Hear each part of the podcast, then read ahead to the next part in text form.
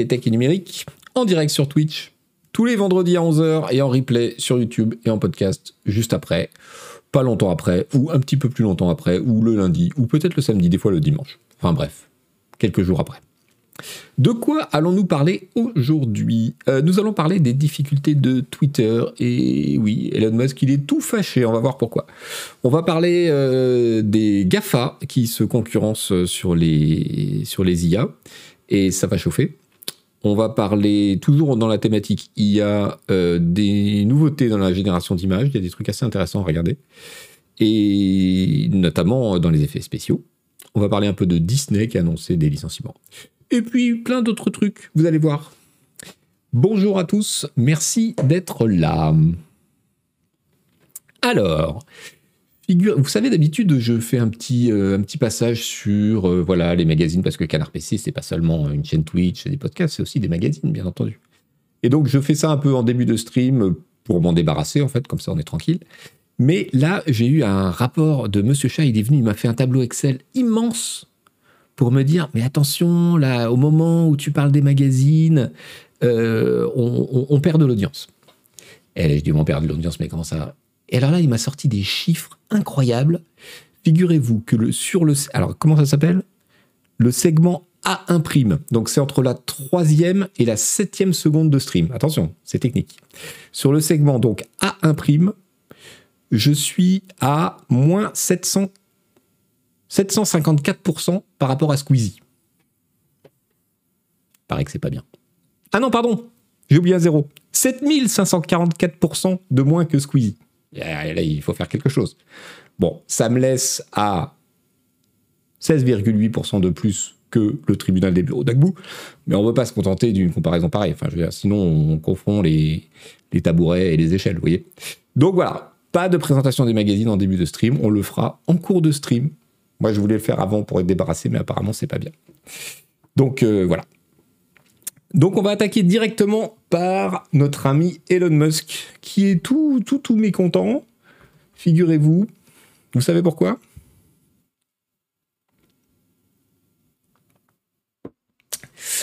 Eh bien, euh, parce que figurez-vous que le garçon, je vais vous mettre ça, euh, Elon Musk, trouvait que son audience, vous savez que maintenant sur les tweets, euh, il, y a le, nombre de vues, qui est un truc euh, un peu bidon, mais qui a insisté.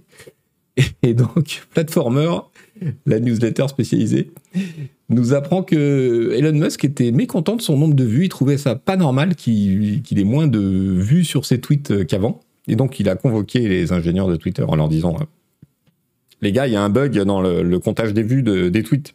Regardez la preuve, je baisse. Et donc là, les mecs un peu penauds lui ont sorti toute une série de stats, y compris avec des Google Analytics, etc.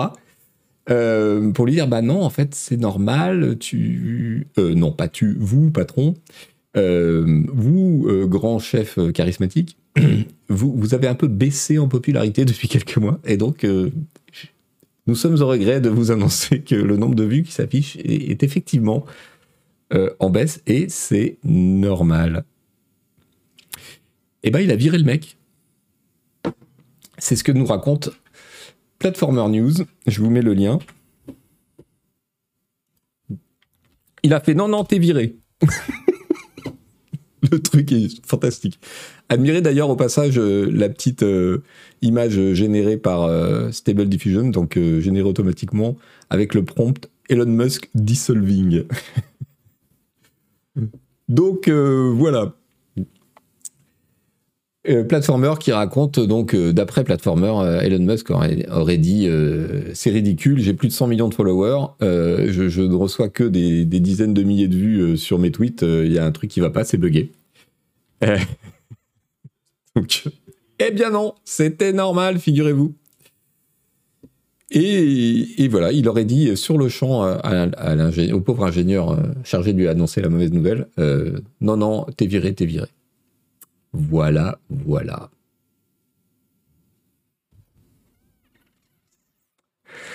Ça, ressemble de plus en plus à une sorte de, saga euh, antique, vous savez, le guerrier légendaire qui devient roi et qui s'ennuie et qui finit par par avoir un comportement euh, bizarre, euh, auréolé, aveuglé par sa propre gloire passée. Et je, suis sûr qu'on pourrait écrire euh, une épopée de cette façon-là.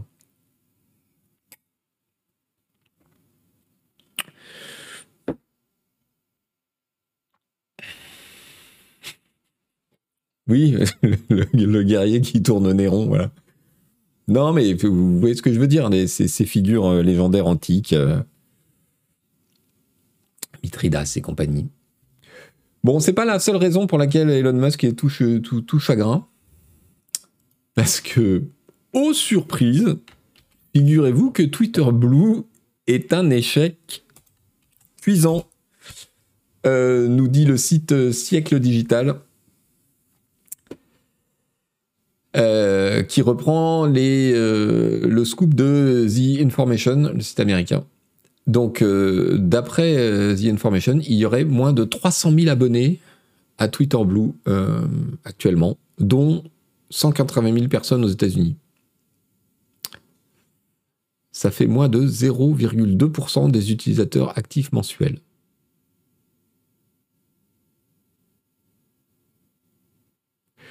Euh, le nombre d'abonnés aux États-Unis représente environ 62% du nombre total d'abonnés de Twitter dans le monde. Donc, en gros, à part la frange ultra droite qui a suivi Twitter dans ses qui a suivi pardon Musk dans ses délires, eh ben personne s'abonne euh, à Twitter Blue.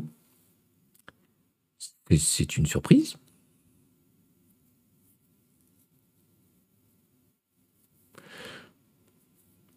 Les villes, je préfère. Le Musk aurait pu être un méchant de James Bond, mais c'est un méchant d'Austin Powers. oui, c'est ce qu'on disait ce matin. Il, non, mais il est pas mal comme méchant, parce qu'il est quand même très riche, mais tu, tu, tu, tu le vois pas en boss euh, ultime, quoi.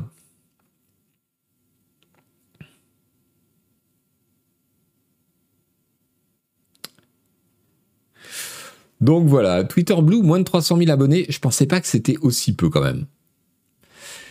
Et, du coup, euh, oui, c'est un problème parce que c'est le, c'est devenu le principal axe de monétisation, voire le seul euh, qui, a, qui, a, mis en place euh, Musk. Donc, vous savez, on en a parlé la semaine dernière. il voulait, il veut rendre l'API de Twitter payante. L'API, c'est ce qui permet d'utiliser des bots, de servir de Twitter de manière un peu pro. Euh, je vous avais dit la semaine dernière euh, que eh ben, ça affectait notamment euh, les médias comme Canard PC qui ont un bot mais qui sert en fait à, tweeter automatiquement les articles de notre site quand ils paraissent et que ça allait être un gros problème parce qu'il n'était pas question de payer pour ça. C'est ça aurait été le seul, et c'est d'ailleurs le seul réseau social qui, qui, rend son API payante, alors que en réalité, l'utilité euh, de l'accès à cette API, c'est de pouvoir utiliser le réseau de façon professionnelle, de l'enrichir. Parce qu'il y a des tas de gens qui sont, moi par exemple, qui sont sur Twitter pour chercher de l'information et notamment euh, des, articles qu'ensuite on clique pour aller les lire, etc. C'est ce qui fait mon, mon utilisation de Twitter. Si on m'enlève ça aujourd'hui, je ne suis plus sur Twitter. Je m'en fous de partager ma vie.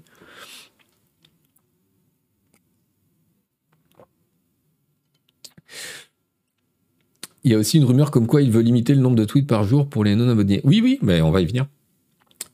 Euh, donc finalement, il est revenu en arrière parce qu'il s'est rendu compte, un peu tard, mais peut-être aurait-il pu euh, se renseigner, qu'il y a tout un écosystème autour de l'accès à cette API. Il y a des bots euh, très sympas qui postent des trucs rigolos, qui sont très importants pour l'engagement du réseau, que ce soit ceux qui postent des vidéos de chats, de d'ours, de, de machin, ou des trucs plus sérieux et plus intelligents. Donc finalement, au lieu de faire payer tout le monde, euh, il semble qu'on se dirige vers... Je ne sais pas si j'ai donné le lien de cet article sur Engadget qui le détaille. Donc il y aurait un accès euh, gratuit, mais qui se limiterait à 1500 tweets par mois, ce qui est largement suffisant et à euh, des restrictions de, tokens et de login pour éviter que en fait, plusieurs comptes partagent le même accès, etc. Je suppose. Donc, a priori, du point de vue de Canard PC, ça pourrait marcher. C'est-à-dire qu'on pourrait continuer à avoir euh, notre activité normale sur Twitter. Je vous dis ça parce qu'on en a parlé la semaine dernière. Mais une fois de plus, euh, ils annoncent un truc sans prévenir personne. Ils avaient carrément coupé l'API pendant un moment. Euh, sans se rendre compte, ils créent des, des complications et des grands cris, et tout à coup ils se rendent compte qu'ils ont fait une connerie, et ils reviennent en arrière. Tout ça n'est pas très réfléchi, on va dire. Il change sans arrêt d'avis, c'est lunaire, nous dit VIA 366. C'est exactement ça, ouais.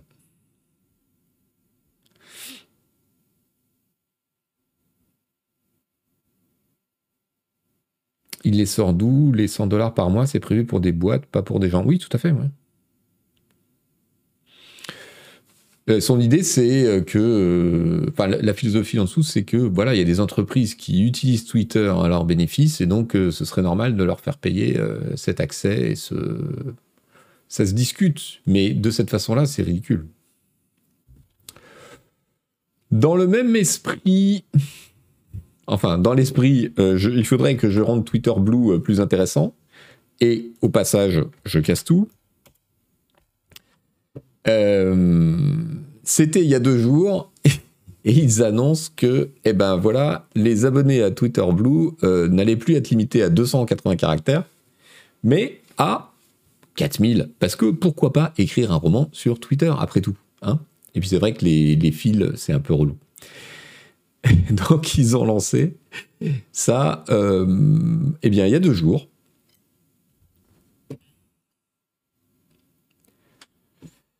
Et figurez-vous que ça correspond au moment où Twitter est tombé en panne, mais genre gravement. Coïncidence Sûrement.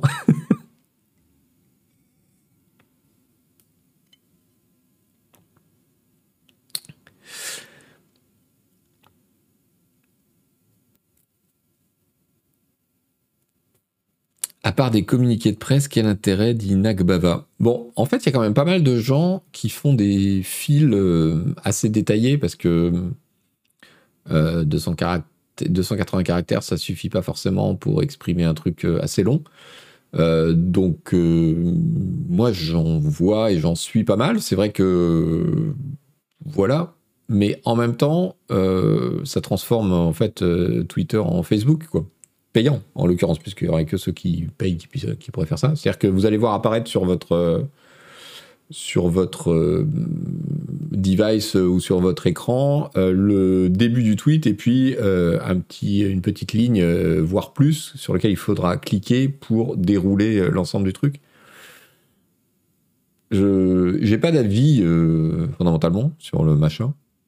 Juste que bah, ça transforme la nature de Twitter. C'est pas tout à fait dans l'esprit du truc. Mais euh, d'un autre côté, euh, il y a un besoin puisque les gens utilisaient des services extérieurs, genre euh, tweet longueur ou, ou le fait de faire des fils enchaînés. je trouvais ça pas si mal le compromis qu'ils avaient fait qui permettait de préparer à l'avance des enchaînements de tweets. C'était sorti quand ça Il y a quelques années. bon, voilà. Mais il n'y a pas de cohérence dans tout ça on annonce une mesure par-ci, une mesure par-là. Je, je sais pas, t'as l'impression que c'est pas une impression d'ailleurs, de toute évidence, il navigue complètement à vue et c'est pénible.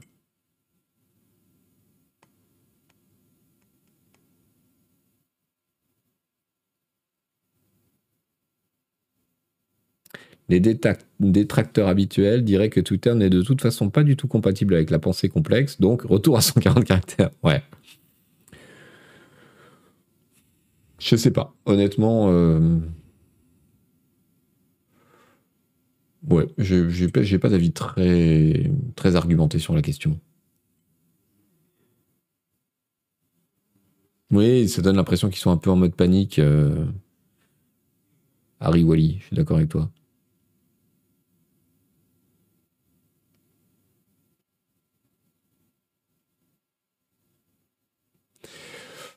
Voilà. Euh, qu'est-ce qu'on a d'autre? Eh bien, euh, on a une volonté de limiter le nombre de tweets par jour. Bon, et ça, c'est pas con, par, contre. Et ça aussi, c'est arrivé euh, le 8 février, donc le jour où Twitter a, pété. Donc on ne sait pas ce qui cause quoi. Mais en gros, l'idée, c'est que pour limiter les bots, les utilisations abusives et le spam, limiter le nombre de tweets par jour d'un utilisateur, limiter le nombre de comptes qu'on suit, tout ça paraît relativement sensé et je suis assez étonné en fait que ça n'existait pas avant. J'ai découvert le truc. Donc euh, là, c'est un article du Hollywood Reporter.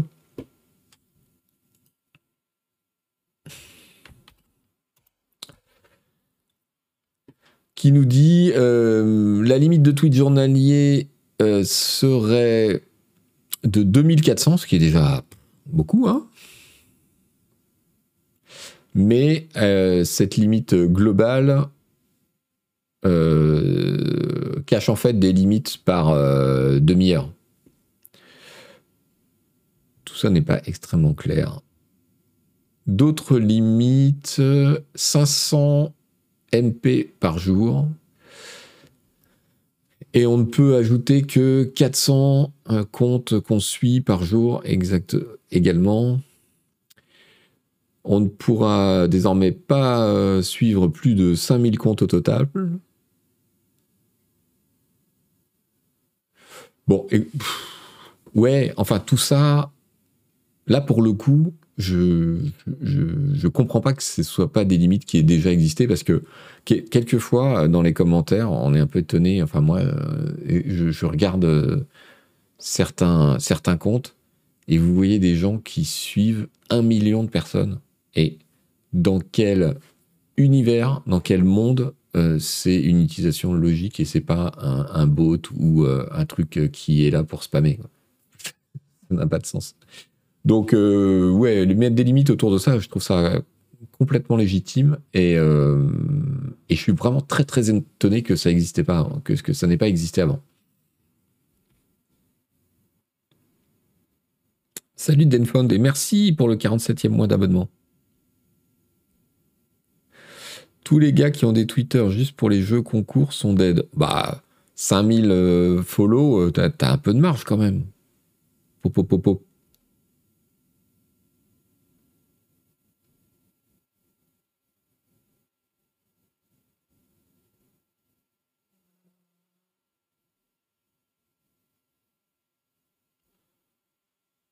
Limiter le spam ou forcer le passage à Blue où l'on peut écrire plus. Je pense pas que les deux soient liés. Euh,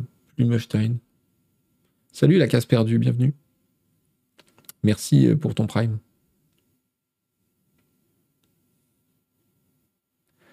Bah, le nombre de comptes suivis, en quoi ça les regarde Naden, euh, 5000. Bah, tu vois bien que c'est euh, un indicateur euh, de, de comptes qui servent à spammer des MP en fait. Euh, ou à ou faire du à scraper euh, des infos ou à c'est un indicateur de spam tout simplement.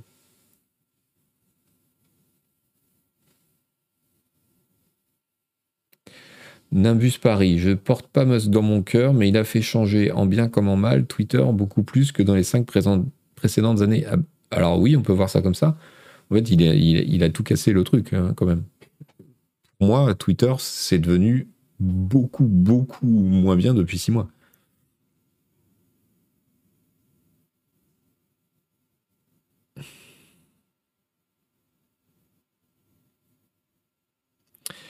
Nemotaku, bienvenue pour sur le chat. En fait, le vrai problème pour Twitter Blue, c'est qu'il veut faire payer pour enrichir Elon Musk un service défaillant servir une plateforme qui réhabilite complotisme et extrême droite. D'une manière générale, transformer un réseau social en site payant, ça reste en plus extrêmement audacieux.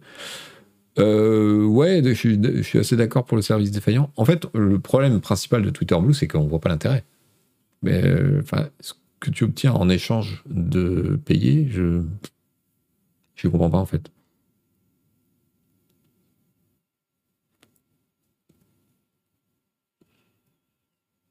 Il a fait un truc bien en début de semaine. Effectivement, on peut poster un GIF et un JPEG en même temps. non, ça date d'il y a plus que ça, non? Où on pouvait, où on peut mélanger la nature des images qu'on peut poster dans un tweet. Ça fait des mois qu'on dit qu'il va tout casser et pourtant ça marche encore. Bah non, ça marche de moins en moins bien. Hein. Moi, j'ai des tweets qui apparaissent plus euh, dans ma timeline. Euh, on m'a forcé à, changer de d'ergonomie pour continuer à suivre juste euh, les, gens que je voulais et pas et pas des trucs random décidés par leur algo. le, site retombe régulièrement comme il y a 7 ou 8 ans alors que l'infra était bien meilleur. Enfin, il y a des trucs objectifs qui disent que ça dysfonctionne. Mais bon. Euh, voilà pour les épisodes de Twitter. Écoutez, je crois qu'on a fait un peu le tour de la question. Rendez-vous au prochain épisode, hein, parce qu'on a quasiment un par semaine. Des fois, je vais essayer. Ça va, être, ça va faire comme les NFT. Je crois que je vais être obligé de me, de me forcer à faire des navigateurs en mettant de côté l'actu Twitter pour pas, pas que tout le monde en ait ras-le-bol. Moi, le premier. Euh, qu'est-ce qu'on a ensuite? Allez, on va parler d'IA. Là, c'est le gros, gros, gros bouleversement. Grosse actu, euh, des, répercussions potentielles énormes, très compliquées à évaluer aujourd'hui.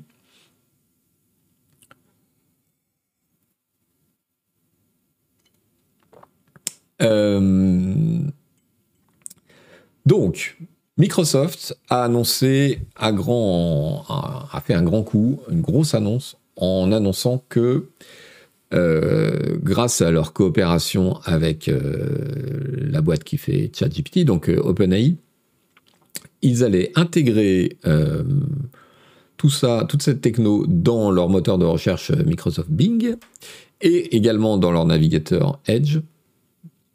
Et c'est pas uniquement euh, un accessoire ou du tuning, c'est un changement profond dans la façon de faire les recherches, dans la façon de d'examiner le web et dans la façon de présenter les résultats.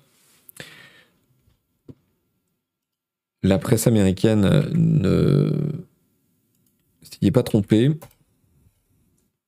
Donc là, je vous mets le lien euh, du, blog post de Youssouf Mehdi, qui est la personne, le vice-président en charge de cette histoire chez Microsoft, pour euh, référence, si vous voulez euh, aller voir concrètement. il y a eu un interview du PDG de Microsoft par le site de référence américain The Verge où Satya Nadella euh, répond à quelques questions et explique euh, à quel point ce changement est un bouleversement. Euh, il, ne fait pas mystère qu'il s'agit d'une attaque frontale contre Google. Merci pour la beau Jaggy Jeff. Bing is back. Alors du coup, j'ai regardé un peu et en fait, j'ai vu depuis 4 euh, à 6 mois, pas mal d'articles dans la presse américaine euh, de gens, des blogueurs, des journalistes qui disaient Ouais, vous savez, euh, Bing, c'est pas si mal, machin, je m'y suis remis, voilà pourquoi, etc. Et j'avoue que Bing, moi, c'est le premier truc que je, que je ferme quand ça s'ouvre par mégarde.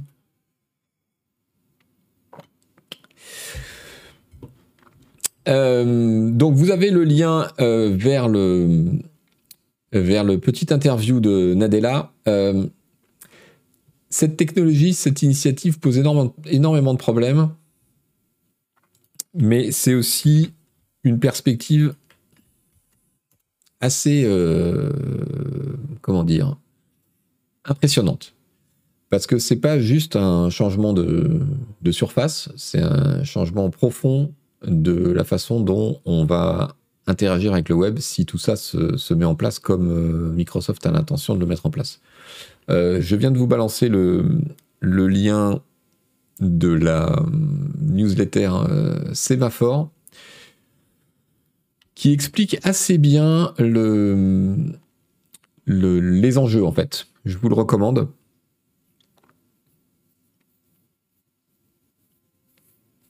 Donc Microsoft estime qu'avec cette technologie, il va être capable de tailler des croupières à Google immédiatement.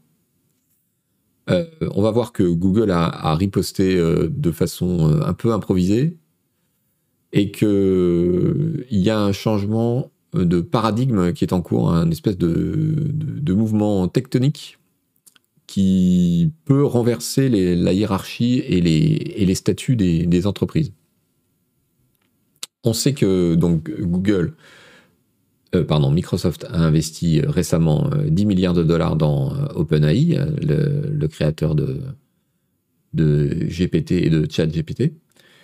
C'était déjà euh, ils avaient déjà une participation euh, dans l'histoire. C'est ce qui leur permet ce partenariat aujourd'hui. C'est aussi parce que depuis des années, ils préparent la chose euh, avec, leur, avec le cloud computing Azure.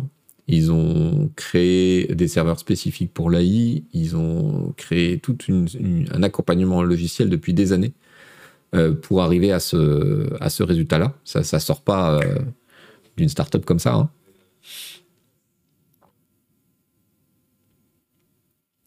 Salut Toto et bienvenue dans le chat qui nous dit vous voulez dire que Bing sera le moteur par défaut du futur? Euh, c'est l'ambition de Microsoft et ils ont des arguments. Donc tout ça se base sur une, infrastructure euh, qui est mise en place depuis un certain temps. Et euh, le, comment dire euh, beaucoup d'observateurs de la tech aux États-Unis ont l'impression et le font passer dans leurs articles qu'on est au bord d'un changement très très important. À voir. Qu'est-ce que ça change en fait? Ça change que aujourd'hui, quand vous, quel que soit le moteur de recherche, que ce soit Bing ou autre, quand vous faites une recherche, vous obtenez grosso modo un peu toujours la même chose, c'est-à-dire que une liste des liens, des meilleurs liens, c'est-à-dire ceux jugés les plus pertinents par le moteur de recherche en fonction de tout un tas de choses, avec éventuellement avant les liens sponsorisés, etc. Et après, euh, toute une série de liens qui ont semblé moins pertinents. Euh, demain, vous faites la même recherche et vous obtiendrez, grâce à ChatGPT, grâce à la technologie derrière, un résultat euh, en texte avant d'avoir un résultat en lien.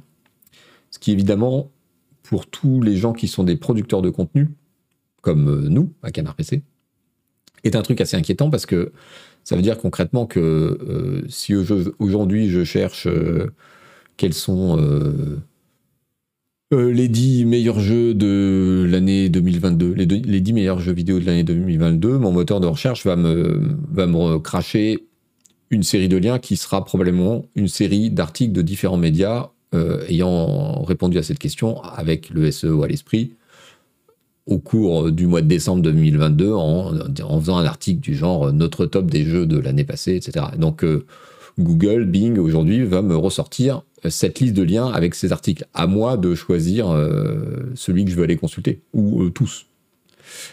Demain, si ça c'est dopé à, ChatGPT, le, crawler du moteur de recherche ne se sera pas contenté euh, d'examiner la pertinence du lien, il aura ramassé le texte et il y a une fenêtre qui va s'afficher euh, dans votre navigateur à la suite de votre recherche, vous donnant les meilleurs jeux en fonction de l'algorithme de ChatGPT, etc., de ce qu'il. Vous n'aurez même plus à cliquer sur un site. Donc les gens qui auront écrit les trucs, qui auront fait la sélection, qui auront peut-être nuancé aussi euh, leur choix, expliqué, etc.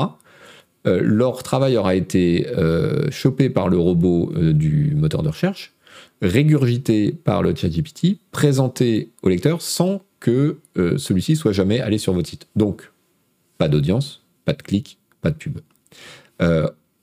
Voilà, ça c'est le scénario cauchemardesque. Mais c'est vraiment ça qu'ils ont l'intention de mettre en place. Et si vous regardez, si vous maîtrisez un peu l'anglais et que vous lisez attentivement euh, les réponses de, euh, de Monsieur Nadella euh, aux questions, vous verrez que le gars, c'est pas un problème pour lui hein, d'aller chercher le contenu partout et de le recracher à, sa sauce et de garder les gens sur la page de Bing. Donc c'est contre ça qu'il va falloir se battre. Ou plus exactement, parce que se battre contre les GAFA, bon, c'est pas. C'est avec ça qu'il va falloir composer euh, bientôt. C'était le problème déjà sur Google? Non. Alors pour deux raisons. Euh, c'était déjà une partie du problème. Moi, euh, je, précise que euh, ça fait des années que les éditeurs de presse se battent, enfin, disons, le lobby des éditeurs de presse se bat pour dire ouin ouin, Google en fait nous vole nos contenus en présentant des liens sur sa page recherche, etc. Il faut qu'il nous paye pour mettre les liens. Je ne suis pas du tout d'accord avec cette option-là. Euh, ce que fait Google et ce qui Google ou, Bing ou n'importe qui, euh, c'est présenter un lien avec un extrait, un extrait qui est euh, jugé pertinent par rapport à la question pour informer sur ce, que contient le lien. Mais dans la plupart du temps, dans la plupart des fois, dans la plupart des cas, l'extrait ne vous suffit pas. Il vous donne juste une indication sur quel est le lien qu'on vous propose parmi les 10 qui va être le plus pertinent et sur lequel vous allez cliquer. Il y a quelques cas où c'est le seul truc qui vous intéresse et vous n'allez pas plus loin, c'est vrai. Mais c'est pas la majorité. Euh, demain, ça va complètement basculer. Il y a une autre, euh, il y a autre chose qui est un truc un petit peu plus philosophique dans la façon de présenter les choses. C'est que le fonctionnement aujourd'hui euh, des, moteurs de recherche, c'est vous présenter plusieurs liens. Donc il y en a des bons, il y en a des mauvais, et il y a implicitement l'idée que il, voilà, il faut choisir le bon. La vérité est quelque part entre ces liens. Si demain le moteur de recherche vous donne une réponse, c'est sous-entendu, c'est la bonne réponse. Or, on sait que ces trucs-là font des erreurs, donc ça va, ça va poser des problèmes. Mais c'est surtout que ça n'incite pas à aller plus loin, en fait. Donc voilà, la comparaison, potentiellement, elle va être, euh, elle va être mortelle. Colonel Zorg Le Barge qui nous dit ChatGPT vomit des résumés assez pertinents, mais il manque le style et la patte artistique. Or, c'est justement la valeur ajoutée de Canard PC. De ce fait, je pense que les sites type JVC seront bien plus affectés que Canard PC. Je ne peux pas être plus d'accord avec toi. Euh, je pense qu'effectivement, euh, si on se projette euh, sur la généralisation de ChatGPT et d'une manière générale de ces IA qui analysent et, recrachent du contenu, effectivement, le truc qu'ils vont rater, c'est le style, c'est le caractère, c'est le contre-pied, c'est l'humour, euh, c'est euh, la plume, quoi, d'une manière générale, toutes les qualités euh, artistiques et créatrices. donc, effectivement, les sites qui se basent sur du communiqué de presse, du SEO à mort, euh, des articles de 3000 signes construits à partir de mots-clés euh, juste pour les Google Trends du moment, ceux-là vont souffrir terriblement, évidemment. Ça, c'est un business qui va disparaître, tout simplement. Ils vont être annihilés. Il va falloir se transformer complètement. Euh, ceux qui ont un contenu plus, bah, plus stylé souffriront potentiellement moins, mais il faudra voir aussi dans quelle mesure on va pas disparaître euh, du radar des gens en fait. Donc euh, c'est du vrai. Je je suis pas fondamentalement inquiet pour euh, Canard PC parce qu'on est déjà de toute façon ignoré par les moteurs de recherche aujourd'hui en étant derrière un paywall. Il faut il faut bien comprendre ça. C'est-à-dire que n'étant pas un site gratuit déjà, on n'est pas dans cette guerre là nous. canardpc.com c'est derrière un paywall. Les paywalls, Google n'aime pas ça. Aucun des, moteurs de recherche n'aime ça. Donc euh, voilà, on, est obligé d'inventer d'autres manières de se faire connaître. Mais pour tout un univers, ça va être quand même un bouleversement extrêmement profond et je pense que ça peut aller très très vite. Après, vous aurez du SEO euh, IA. Ne, vous. Je, vois des gens, je vois Jalonimo qui dit plus de responsable SEO dans mon job, j'en rêve. Jamais de la vie. le métier va se transformer, mais euh, ils vont trouver un moyen de monétiser les résultats, bien entendu. Et donc, euh, vous aurez du SEO pour les prompts, vous aurez du SEO pour tout un tas de choses. C'est tout un nouvel écosystème euh, du référencement et du SEO qui va se créer à partir de rien. ne vous faites pas d'illusions, ça va, ça va partir dans tous les sens avant d'être un peu cadré.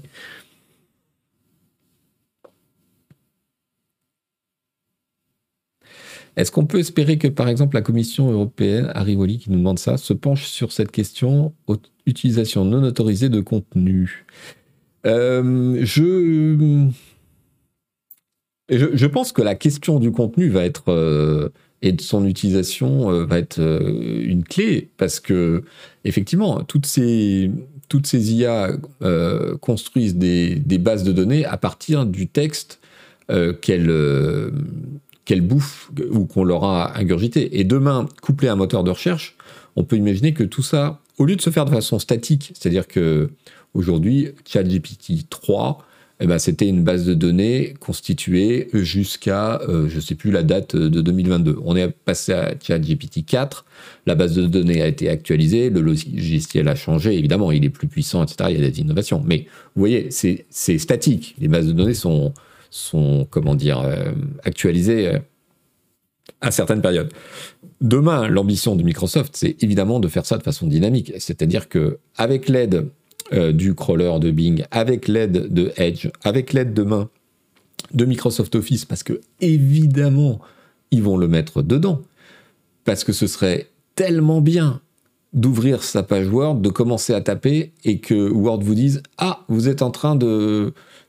Est-ce que vous êtes en train d'écrire une lettre de résiliation? Si oui, euh, donnez-moi les mots-clés. Euh, de euh, l'opérateur que vous voulez résilier, etc., et qui vous fasse la lettre immédiatement. Est-ce que vous êtes en train d'écrire une lettre recommandée euh, et, tout ça va être utilisé pour euh, améliorer en temps réel la base de données de l'intelligence artificielle de façon permanente.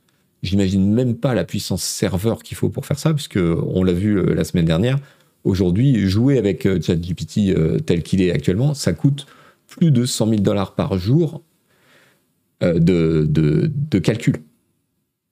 Donc euh, tout ça, euh, vraiment, c'est un bouleversement majeur. C'est c'est une infrastructure monstrueuse. C'est des, des, changements de process et d'habitude qui vont être très très très importants.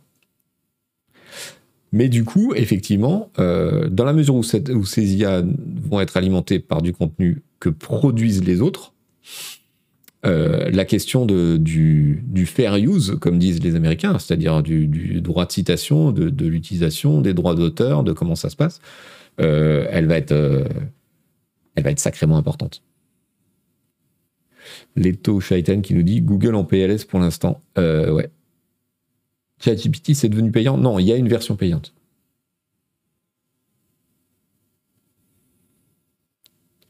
Je me demande si les IA seront fiables sur le plan juridique. Ce serait dingue que chacun puisse avoir un accès direct et vulgarisé des lois, mais ça, va arriver.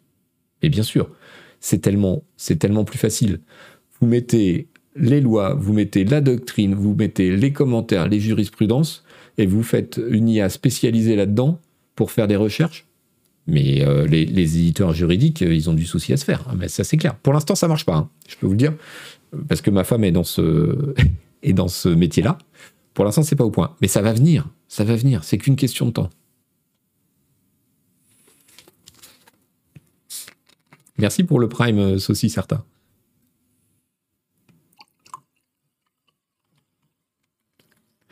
Tremblay propriétaire, l'heure des locataires est venue, c'est pourquoi ça?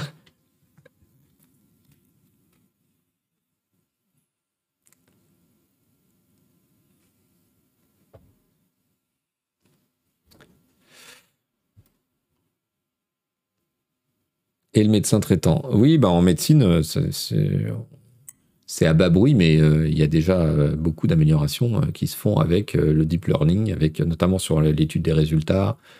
ils sont. J'ai vu passer un truc, on n'a pas pu en parler, mais il y a des IA qui sont entraînées sur les résultats d'examen pour prévoir l'évolution des maladies à 4 ou 5 ans.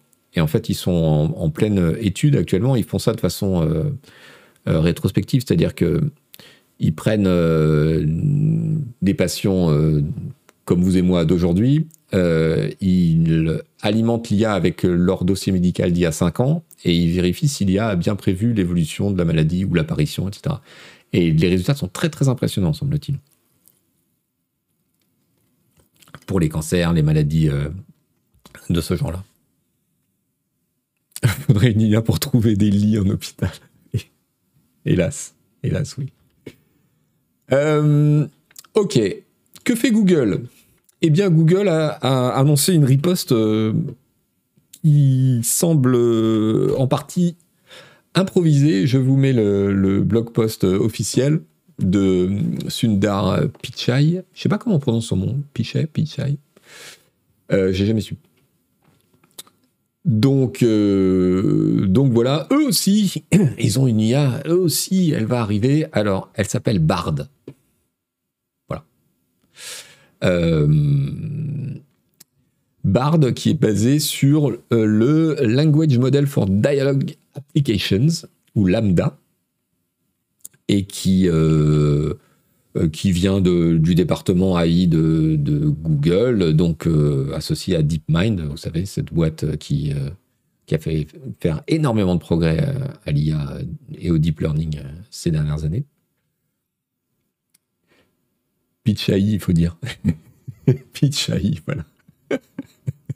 Bien sûr, pourquoi n'y ai pas pensé? Merci Orpha, on t'a bien vu. Sundar Pichai. Euh, mais de la vie générale, et là je vous mets un article de Vox.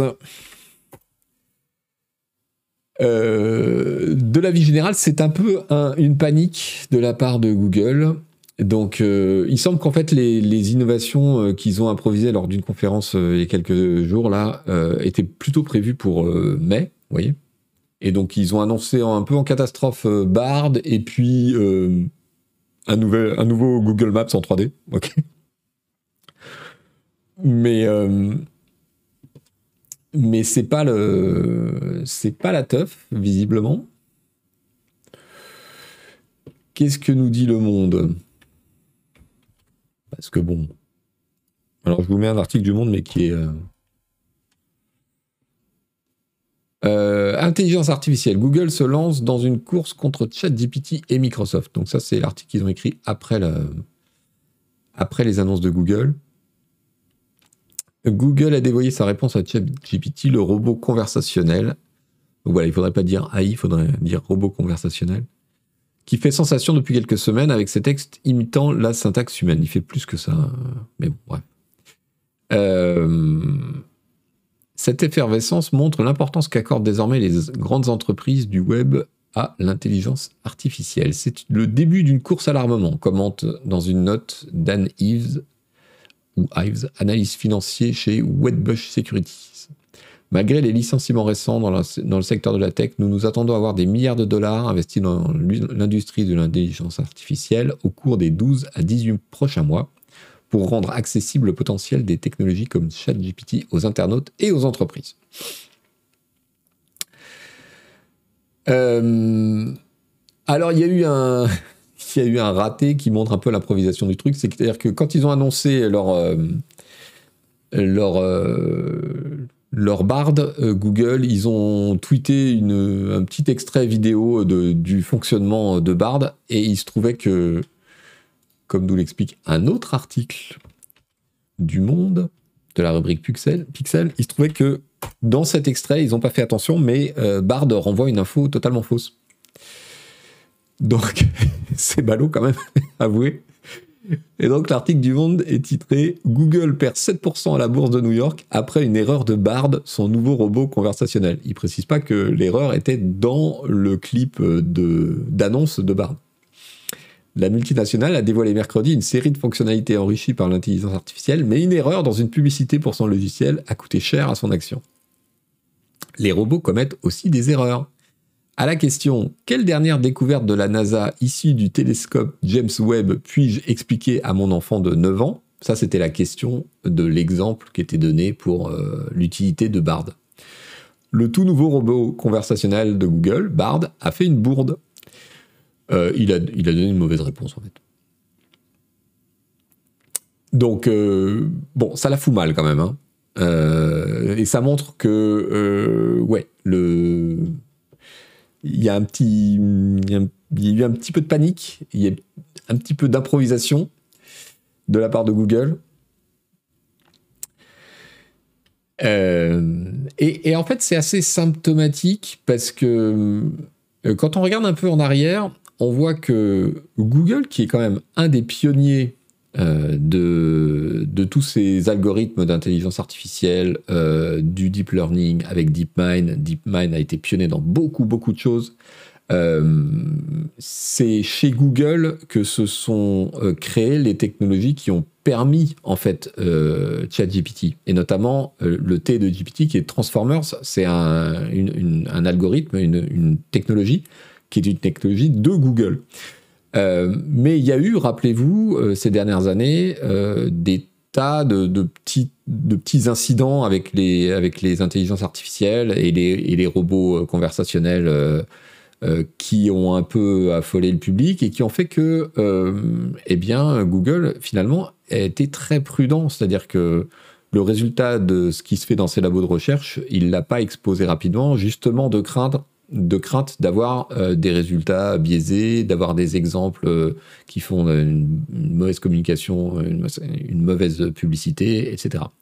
Et il s'est fait dépasser par OpenAI, euh, qui euh, de, on, a vu pas mal d'avis de, spécialistes du secteur euh, qui, devant le succès d'OpenAI, ont dit oui, mais c'est pas c'est pas si révolutionnaire que ça ce qu'ils font. nous, on fait des trucs dans nos labos qui sont bien au-delà de ça, etc. Oui, mais OpenAI, qu'est-ce qu'ils ont fait? Ils ont immédiatement mis leurs résultats en scène et à disposition du public. Et ces résultats sont quand même suffisamment frappants pour que ça ait créé un buzz. Donc Google s'est fait un peu prendre à son propre jeu en étant en avance sur la recherche fondamentale, entre guillemets, euh, et en se faisant dépasser par l'utilisation et la mise au service du public.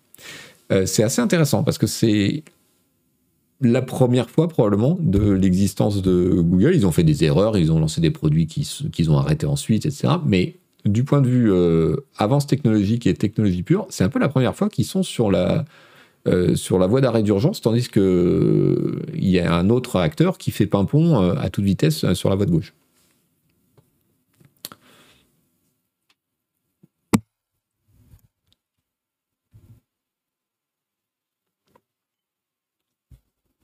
Et aujourd'hui, c'est le discours de Google qui répond euh, face à cette erreur de leur, euh, leur bot utilisée dans une pub en disant oui, nous avons encore besoin de tests, de filtres, de machin, qui répond avec prudence en fait, comme une sorte de d'entreprise old school face à une start-up qui arrive et qui euh, secoue, les, secoue la cage et se lance dans ce qu'on appelle vulgairement la disruption pour, sur, un, comment dire, sur un domaine donné. C'est étonnant ce renversement des positions.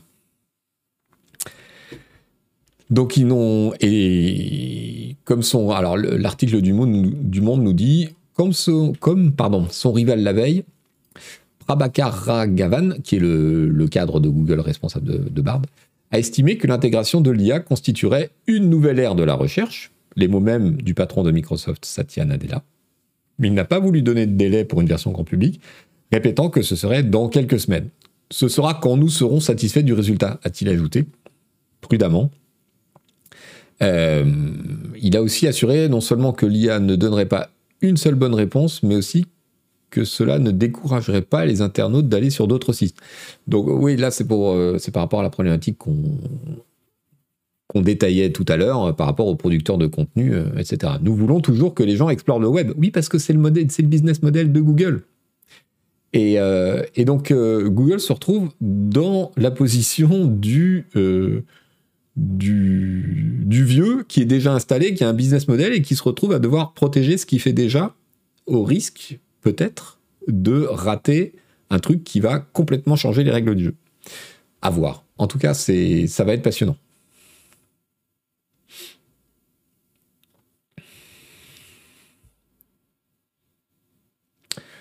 Puis Acid qui nous dit, sauf que la start-up en question, c'est une des plus grosses entreprises mondiales. Oui, oui, c'est d'autant plus euh, frappant, en fait, que Microsoft se retrouve dans la situation et l'image sans doute fausse de la start-up dynamique qui arrive avec un produit qui va bouleverser le marché. C'est assez frappant.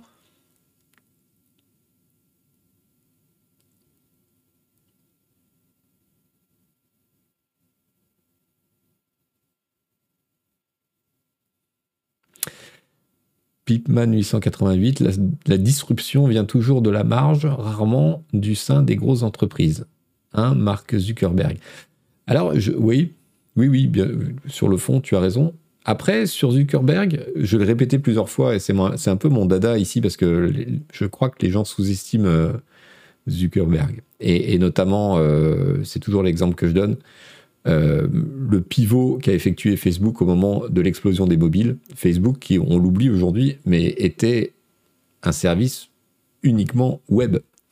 Et Zuckerberg a vu très vite arriver euh, l'essor du téléphone, a très vite compris que ce serait bientôt 70-80% euh, de l'activité, et il a fait tourner la boîte Facebook, il l'a fait pivoter, comme on dit, en un temps absolument record, alors que c'était déjà une grosse boîte, déjà installée avec un business model, et qu'il avait tout à perdre.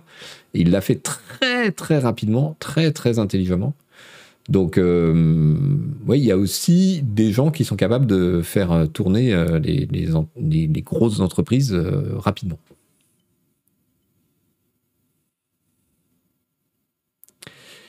Télotrable, quel gâchis quand on voit l'avance qu'avait DeepMind il y a 6-7 ans sur la génération d'images notamment? Oui, DeepMind, on ne mesure pas à quel point ils ont été pionniers.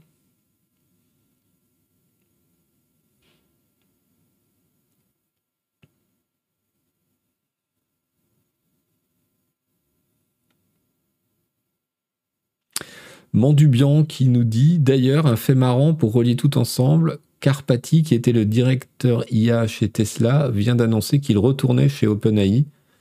Musk l'avait débauché il y a quelques années. Ah, c'est intéressant.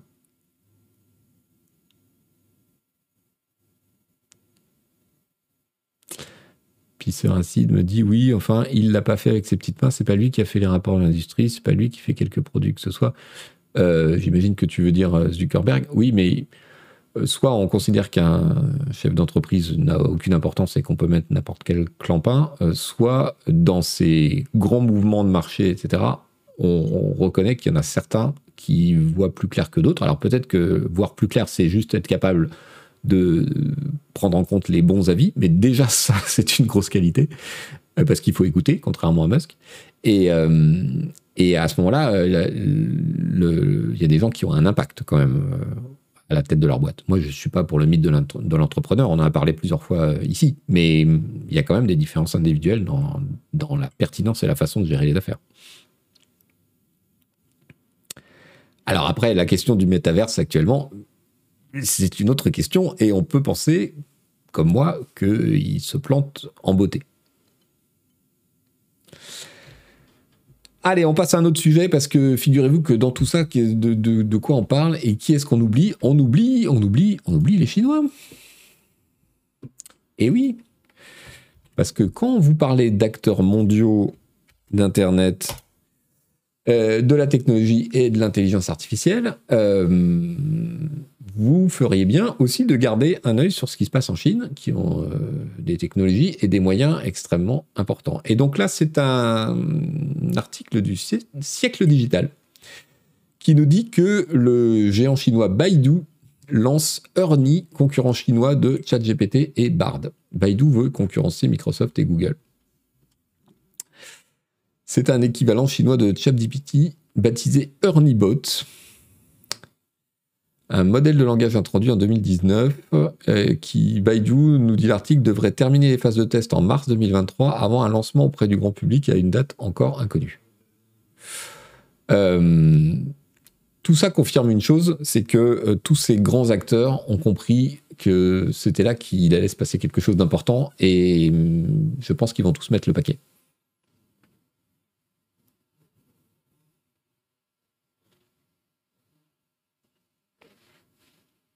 Avec des filtres chinois. Oui, mais euh, il y, a, beaucoup de choses très, intéressantes à dire sur euh, la façon dont l'appareil de contrôle et de surveillance technologique chinois utilise l'IA euh, et ça ne va pas s'arranger évidemment. Est-ce que c'est une IA qui crée le nom des IA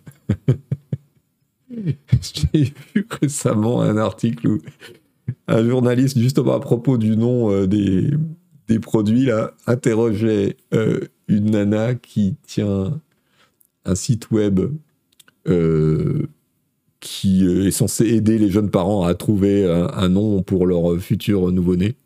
Et la question super sérieuse, c'était est-ce que les critères pour le nom d'un produit, d'un nouveau produit, sont les mêmes que pour le nom d'un nouveau-né J'ai arrêté de lire après la première phrase quand la nana, répondait Oui, oui, tout à fait, les critères sont parfaitement comparables.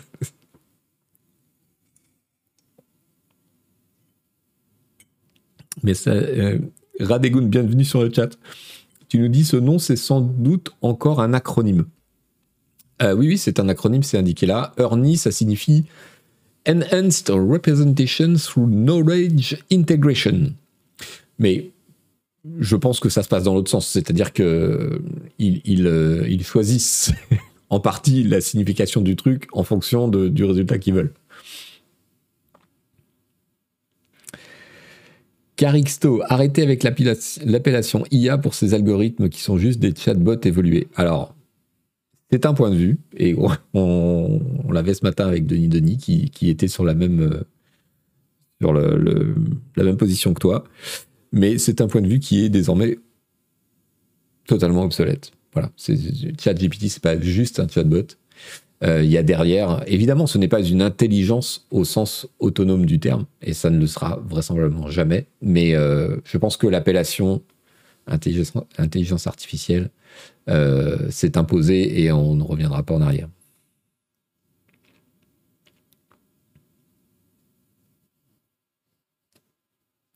C'est une affaire de définition, oui.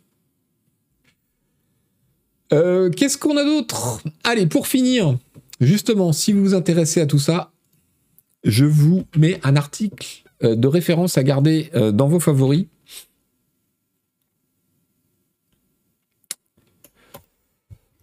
Du site Sciences Communes Hypothèse que je ne connaissais pas. Je suis tombé là-dessus complètement par hasard.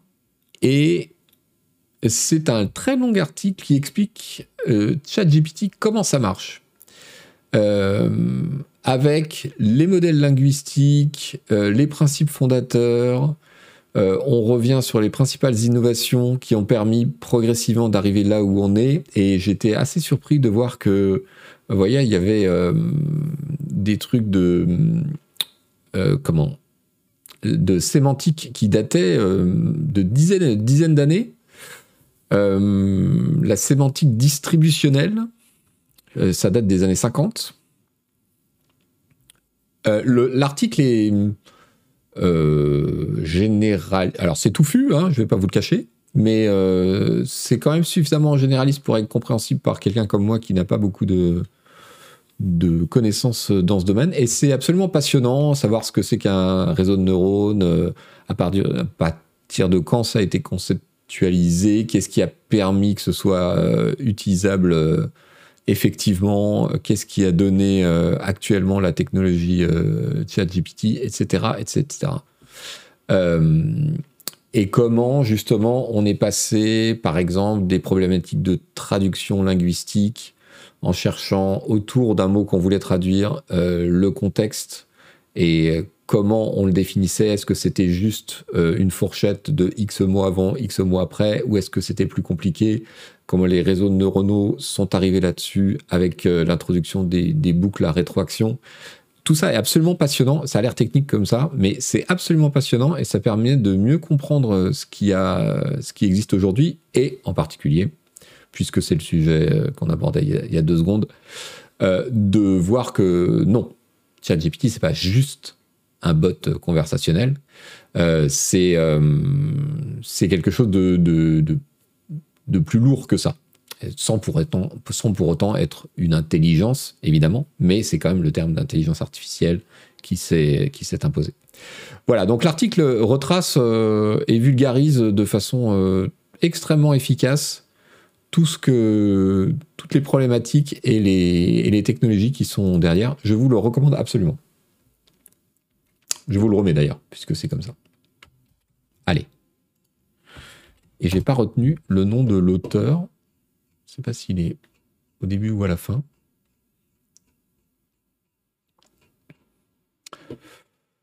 Pierre-Carl Langlais. Merci Pierre-Carl. Allez, on fait une petite pause promo Parce que c'est l'heure. Une petite promo euh, pour les publications de Canard PC en ce moment. Alors,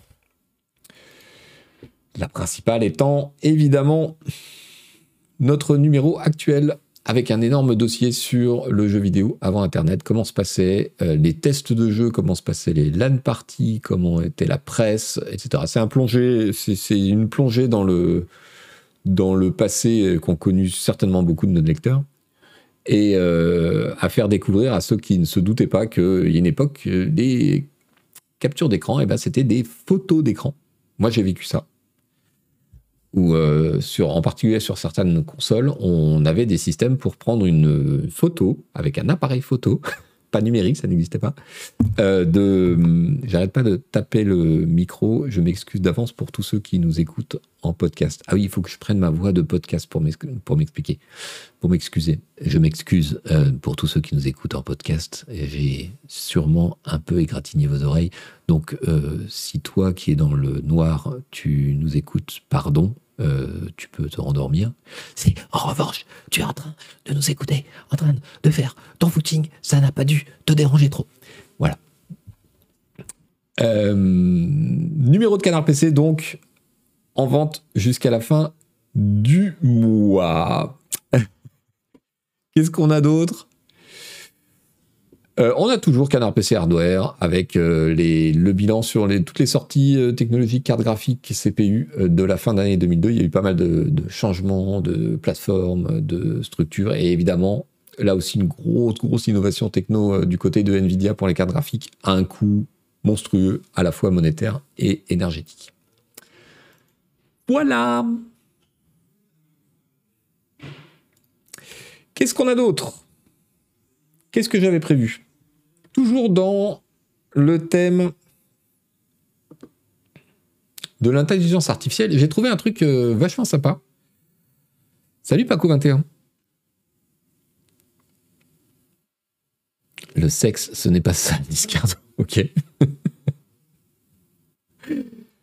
Euh, il y a quelqu'un, et je vous mets son message Twitter.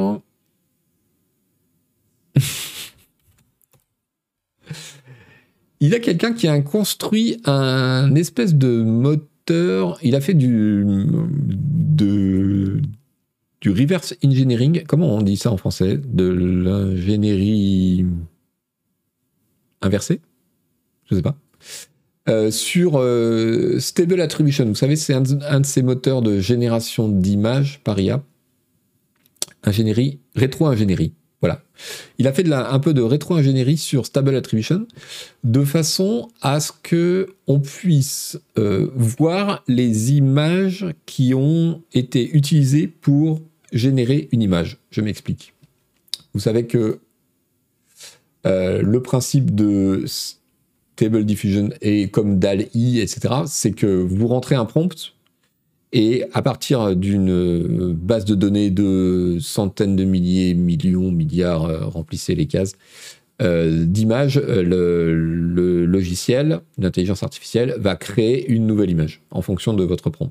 Eh bien, grâce à ce truc-là, je vous mets le lien, vous pouvez voir les images qui ont été utilisées pour créer votre image. Donc, c'est une sorte de recherche d'attribution donc par exemple, si je sélectionne celle-ci,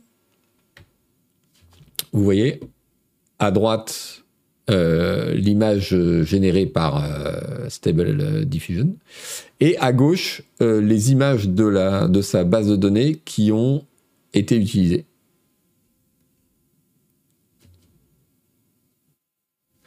Euh, alors, j'ai essayé, moi, en générant ma propre. Là, sur le site, il donne des tas d'exemples euh, d'images. Le, logiciel n'est pas capable de vérifier si l'image que vous lui fournissez est bien une image générée par IA. C'est un des défauts du truc pour l'instant. Mais euh, il vous ressort un résultat quand même. C'est un peu comme les outils d'audit de code source qui permettent de retrouver les dépendances, etc. Oui, tout à fait, c'est ça. C'est un détecteur de fake. Alors c'est plus compliqué que ça, euh, mais, euh, mais c'est intéressant dans la problématique du droit d'auteur, vous savez qu'il y a un certain nombre d'artistes qui ont porté plainte en disant que eh bien, les logiciels, les IA, ne respectaient pas le, copyright parce qu'ils utilisaient leur, euh, leur travail. Et ça pose des questions intéressantes. Mais du coup, voilà, c'est tous dans cette mouvance de trouver des outils pour euh, pister un peu ce que fait l'IA, à partir de quoi elle travaille, et, et détecter si, si ou non c'en est.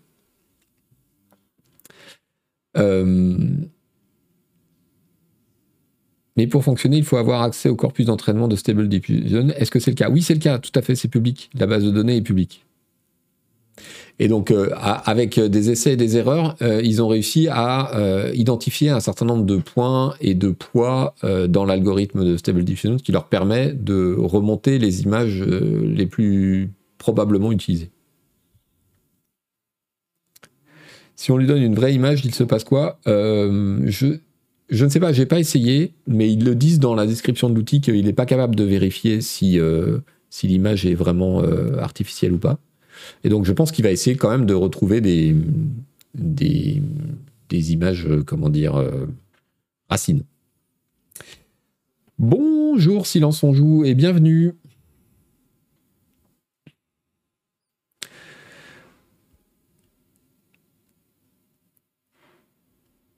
Combien d'images pour faire celle-ci? Bah Là, il en donne toute une liste.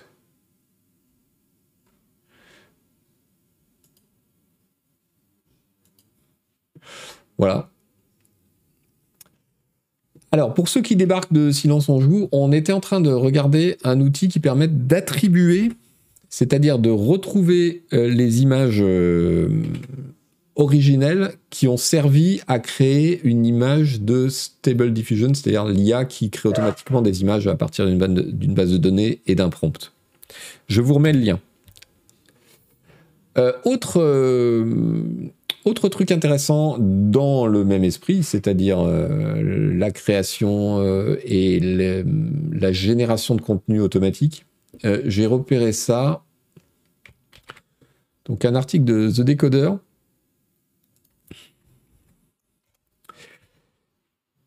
qui nous dit euh, que précisément la startup qui s'appelle Runway, qui a participé au lancement de Stable Diffusion, dont on vient de parler, euh, en partenariat avec Stability AI, LMU Munich, Eleuter AI et Lion, euh, ils, ont introduit un nouvel outil qui permet en fait de transformer le style d'une vidéo par un prompt. C'est super impressionnant. C'est-à-dire que vous, avez une vidéo, euh, par exemple, euh, vous avez filmé euh, votre votre pote en train de marcher dans la rue. Vous fournissez cette vidéo à l'IA et vous lui dites change-moi, fais-moi, transforme-moi cette vidéo en en dessin animé par exemple ou en animé japonais et il va le faire. Donc là, il donne quelques exemples. Cette photo, par exemple. Alors, on n'a pas, pas d'exemple filmé, je crois, dans le. Je crois pas que la boîte ait donné beaucoup d'exemples, mais vous voyez ce que je veux dire par la transformation. Euh, on prend euh, à gauche une image du métro et par un prompt, on demande une version, euh, une version cartoon.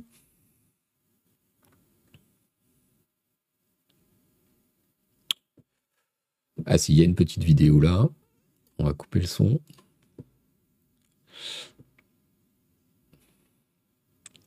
Voir ce qu'il nous dit.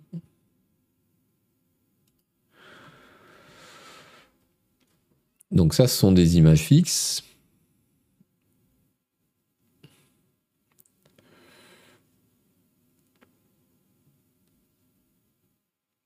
Qu'est-ce qu'il dit? Je n'ai pas regardé la vidéo. Hein, je... Ok. Bon, vas-y, amène-nous des. Ah, voilà. La vidéo, vidéo to vidéo, c'est donc le nouveau produit. Hop.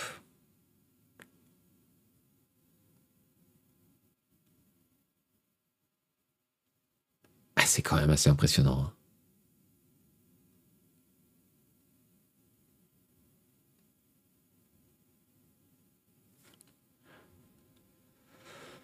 Bon, les outils qui vont sortir de ça pour euh, les spécialistes de l'image, ça va être juste euh, énorme.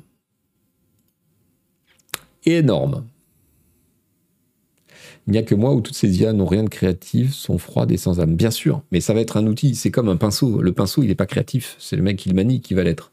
Et c'est ce qui va se passer avec tous ces outils. Ils vont les, raffiner et ce sera les gens qui sauront les utiliser euh, qui seront les créatifs.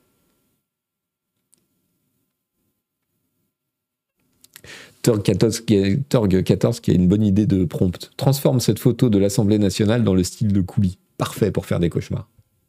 Absolument parfait.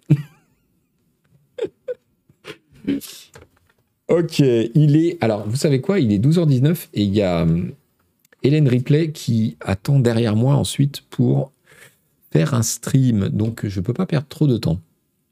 Euh, qu'est-ce que je voulais vous montrer? Oui, encore un truc. Euh, l'utilisation dans les effets spéciaux, un article de The Guardian, le,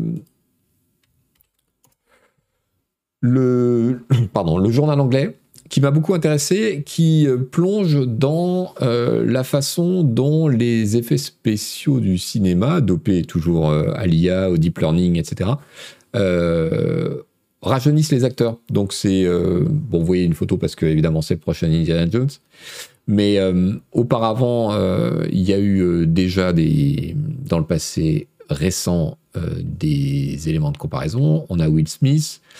On a bien entendu The Irishman, le dernier Scorsese, où, qui s'étendait sur une très longue période et où donc De Niro était transformé physiquement. Et d'ailleurs, c'était pas génial. KBT qui nous dit dans le domaine des effets spéciaux, nous regardons de très près tous ces outils d'IA depuis les premières publications scientifiques sur les deepfakes en 2015. Ouais. Pas terrible d'ailleurs ce Irishman. Eh, le film était pas mal, mais en revanche, le problème c'est que les visages étaient transformés, mais voilà, De Niro il a quoi, 70 ans? Et il bouge comme quelqu'un qui a 70 ans. donc vous avez beau lui mettre un visage de 50 ans, l'effet est bizarre. En tout cas, euh, les choses qui sont possibles aujourd'hui sont absolument incroyables et ça pose un certain nombre de, problèmes parce que pourquoi vouloir rajeunir un, acteur à part pour euh, une utilisation très précise dans un film, genre euh, flashback ou un truc comme ça? Avant, on utilisait d'autres acteurs qu'on choisissait comme ressemblant de façon vraisemblable, voire qu'on maquillait un peu, etc. Et ça posait pas tellement de problèmes. Enfin, je veux dire, si le film est bien fait, il y a une suspension d'incrédibilité qui, qui, qui, fonctionne. Suspension. Donc, euh, qu'est-ce que j'ai dit? Je dis n'importe quoi. C'est pas grave, vous comprenez ce que je veux dire. Euh, donc euh, aujourd'hui, on veut absolument, parce que Harrison Ford, c'est une tête d'affiche, parce que, parce que ça fait venir des gens, que ce soit lui qui soit dans tout le film, y compris. Alors demain, on va, on va le transformer pour qu'il ait 14 ans, au lieu d'utiliser un môme de 14 ans. C'est très. Artistiquement, je trouve que ça pose beaucoup de questions. Euh, dans le même genre, d'ailleurs, qui pose beaucoup de questions, euh, cet article de Vice qui explique que désormais, euh, on demande aux acteurs de céder les droits sur leur voix de façon à pouvoir euh, prendre des échantillons de leur voix et euh, faire dire des lignes de dialogue euh, autres ou enfin bref voilà recréer réutiliser leur voix pour autre chose. Vous savez que c'est un vieux vieux problème parce que déjà c'était le l'acteur et, et maître des arts martiaux Jet Li qui avait expliqué que Hollywood demandait de plus en plus aux acteurs de céder leurs droits sur euh, la motion capture. Euh, c'est-à-dire que la motion capture était devenue euh, nécessaire pour plein de scènes truquées et que dans les contrats, il y avait de plus en plus de clauses où en fait, l'acteur cédait ses droits sur la chorégraphie, les gestes qui avaient été capturés et lui disait, moi, c'est mon art, c'est mon artisanat, c'est mon art, je refuse de faire ça, et donc euh, je, je, travaille plus à Hollywood quand, quand les contrats incluent ces trucs-là, parce que demain, bah voilà, ils peuvent utiliser, euh, ils pourraient modéliser euh, Jetly pour me faire faire tout à fait autre chose, ou utiliser simplement euh, mon langage corporel, mon expression, en fait, artistique corporelle, pour complètement autre chose.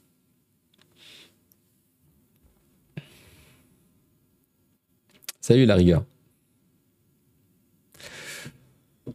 Voilà, voilà. Allez, vous avez peut-être vu passer euh, la nouvelle comme quoi. Ouh là là Disney, ça va pas.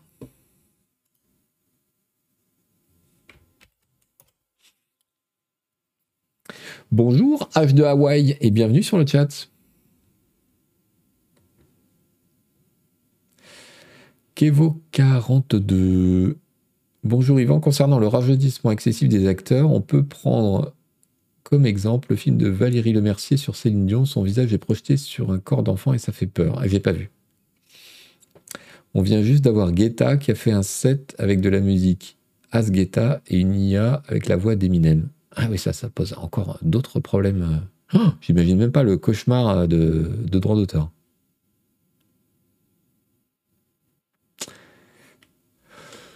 Donc, que nous dit le monde? Disney perd des abonnés sur sa plateforme de streaming et licencie 7000 employés. ça fait peur. La plateforme Disney a perdu 2,4 millions d'abonnés pendant les trois derniers mois de l'année 2022. Et le géant du divertissement a annoncé qu'il allait supprimer 7000 emplois. C'est la première fois depuis le lancement du service de streaming que Disney Plus ne gagne pas des millions de nouveaux spectateurs au cours du trimestre, etc. etc. Euh, pourtant, d'après son communiqué de résultats trimestriels, le groupe Disney a réalisé un chiffre d'affaires de 23,5 milliards de dollars. C'est à peu près les bénéfices de Total, dis donc. Euh, d'octobre à décembre, mieux, qu'espéré par les analystes. Euh, le groupe employait en 2021 190 000 personnes. Donc 7000, ça fait beaucoup, mais par rapport à l'ensemble, c'est pas gigantesque. Enfin, ceux qui sont licenciés, je pense qu'ils s'en foutent qu'on leur dise euh, oui, mais c'est une petite fraction du, tout. Bon, en fait, la situation, rassurez-vous, si jamais vous étiez inquiet, est pas si mauvaise que ça.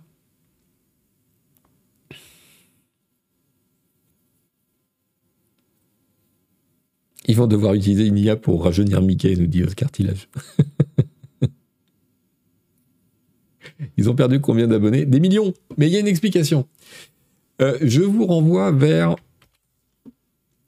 euh, le, fil Twitter de Film de Lover qui nous dit quelques graphiques sur les résultats de Disney d'hier. Les revenus mondiaux sont en baisse pour le deuxième trimestre, blablabla. Pendant ce temps, Hulu, donc c'est une plateforme de streaming possédée par Disney, mais euh, qui n'existe qu'aux États-Unis, amène 2,8 milliards de dollars. C'est quoi là? Il met pas de légende sur son truc.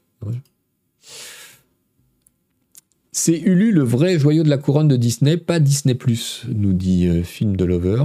Aux US, Hulu a plus d'abonnés et une meilleure croissance. Sur 2022, Hulu plus 2,5 millions d'abonnés aux US, Disney plus plus 2,2 millions d'abonnés aux US. Donc oui, quand on disait qu'il perdait des abonnés, c'était sur le dernier trimestre 2022. Hein. Euh, le problème, c'est que la partie streaming de Disney, donc Disney+, Hulu et ESPN+, qui est la chaîne de sport, en sont à 10 milliards de dollars de pertes depuis le dernier trimestre 2019. Iger, le nouveau le nouvel l'ancien PDG, donc Disney a rappelé Iger, qui était son ancien PDG euh, historique, affirme que ce segment sera bénéficiaire en 2024. C'est ce qui inquiète euh, les analystes financiers, en fait, c'est que la partie stream euh, lancée par Disney lui coûte beaucoup d'argent et en perd. Ils perdent, oui, 4 milliards quand même en 2022. Le truc de la perte d'abonnés, il est expliqué dans ce tweet-là. Le bon point d'avoir perdu 3 millions d'abonnés payants en Inde. What? Ils ont perdu 3 millions d'abonnés payants en Inde? Mais que s'est-il passé? Mais figurez-vous que en juin dernier, et je dis ça grâce à Denis Denis qui me l'a dit ce matin et qui m'a permis de faire des recherches pour nuancer euh, cette histoire de Disney. Euh, donc à l'été dernier, ils ont perdu une partie des droits euh, exclusifs qu'ils avaient sur les compétitions de cricket en Inde. Vous savez, l'espèce de baseball à la con là. Or, euh, quand vous donc fatalement, ils avaient l'exclusivité des droits de ce sport, donc les gens étaient abonnés chez eux pour suivre le truc qui est le sport national en Inde. Et fatalement, quand vous perdez une partie de l'exclu, eh ben vous perdez des abonnés. Sauf qu'en Inde, ils sont des milliards, donc euh, perdre des abonnés, c'est perdre des millions d'abonnés. Donc voilà pourquoi Disney perd des abonnés au final. Euh, sur cette période. Ça, ça date de juin, donc c'est vraiment la fin d'année 2022. La condescendance, oui, bien sûr.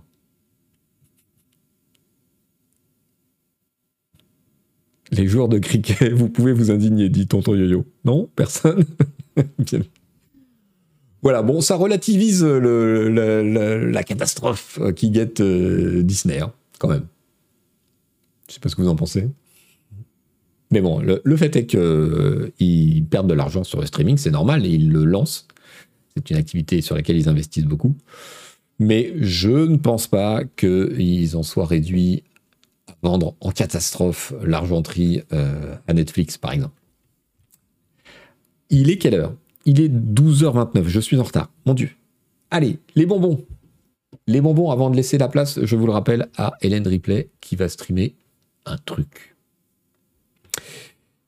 Euh, Yoxotot qui nous dit le cricket, ça reste mieux que le foot. Oh, oh mon petit cœur a mal.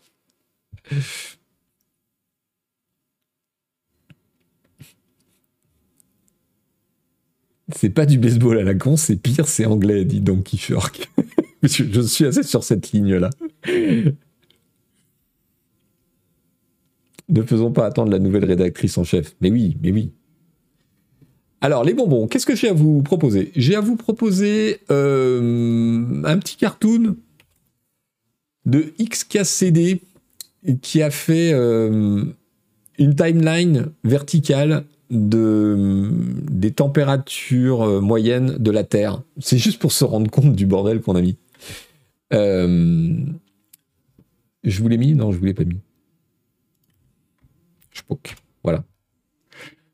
C'est pas mal. Alors, je suppose que les températures à l'air préhistorique et au-delà, on les a, euh, d'après des analyses scientifiques, sûrement très, très, euh, très, très scientifiques. Mais donc voilà, ça, commence à 20 000 ans avant, euh, avant le petit Jésus. Donc vous voyez, on est à moins 4 degrés.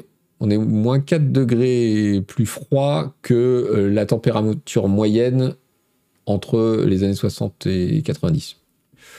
Donc c'est le petit euh, le petit trait pointillé là, vous voyez, qui qui monte, qui monte, qui monte. Alors euh, voilà, on gagne un degré autour de 16 500 avant Jésus-Christ, hein. Mais là, voilà, l'augmenter de la température commence. Euh, il y a des petits repères historiques dans le dans le cartoon. on arrive à moins 2 degrés autour de 12 500 ans avant Jésus-Christ. Là, il y a une période où ça stagne, voire ça redescend un peu, et puis le réchauffement réaugmente à, partir de 10 500 avant Jésus-Christ. Je vous la fais courte. À 9000 avant Jésus-Christ, on est à peu près à la température des années 60 ça se stabilise légèrement au-dessus, puis ça redescend un petit peu, voilà. Donc là, vous voyez, on a parcouru 20 000 ans. Euh, et puis la fin du cartoon, elle est, abrupte parce que, en fait, entre 1500 après Jésus-Christ et l'an 2000, non, et 1900, euh, ça va. Et puis là, en quelques siècles, on passe de allez, 0 euh, à moins 1 degré à plus 4, plus 5, c'est juste de la folie.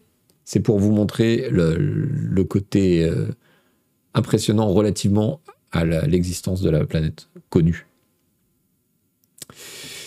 Voilà, ça, ça file un peu les jetons, honnêtement. Euh, un autre,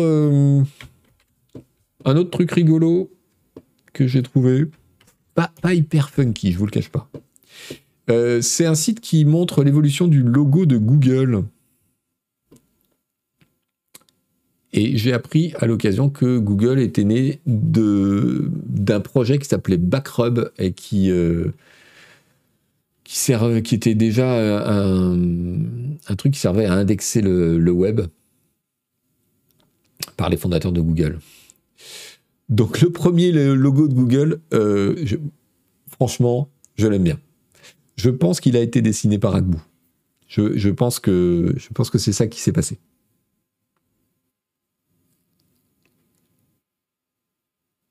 Super les bonbons feel bad, dit Denis Denis.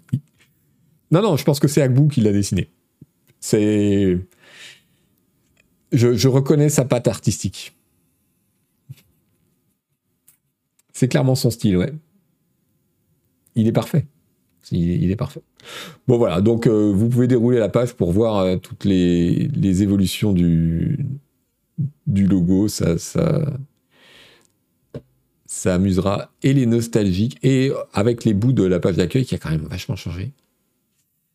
Et les nostalgiques et les designers euh, qui veulent saigner des yeux. Allez, un petit peu plus euh, impressionnant. Une sculpture monumentale dont j'ignorais totalement l'existence euh, par l'artiste Wang Yongping à Saint-Brevet-les-Pins en France.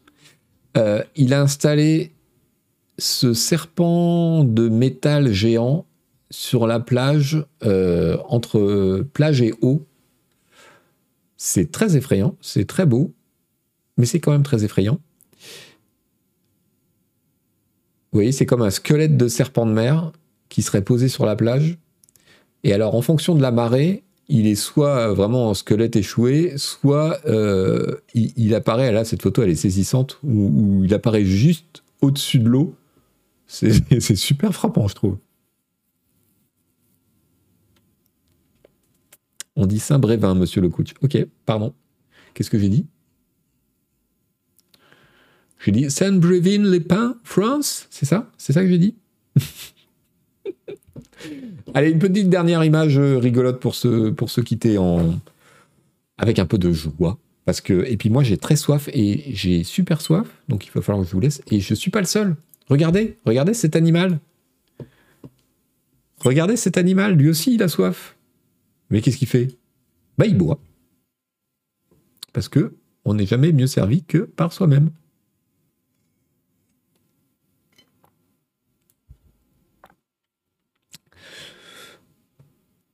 Donc, pour toi qui m'écoutes en podcast, je suis en train de diffuser une petite vidéo d'un chat qui se sert lui-même à la fontaine à eau en appuyant sur le robinet avec sa petite papate. Voilà, merci à tous. Fin du navigateur. Oh, le lien. Vous voulez le lien. Mais bien sûr, vous voulez le lien.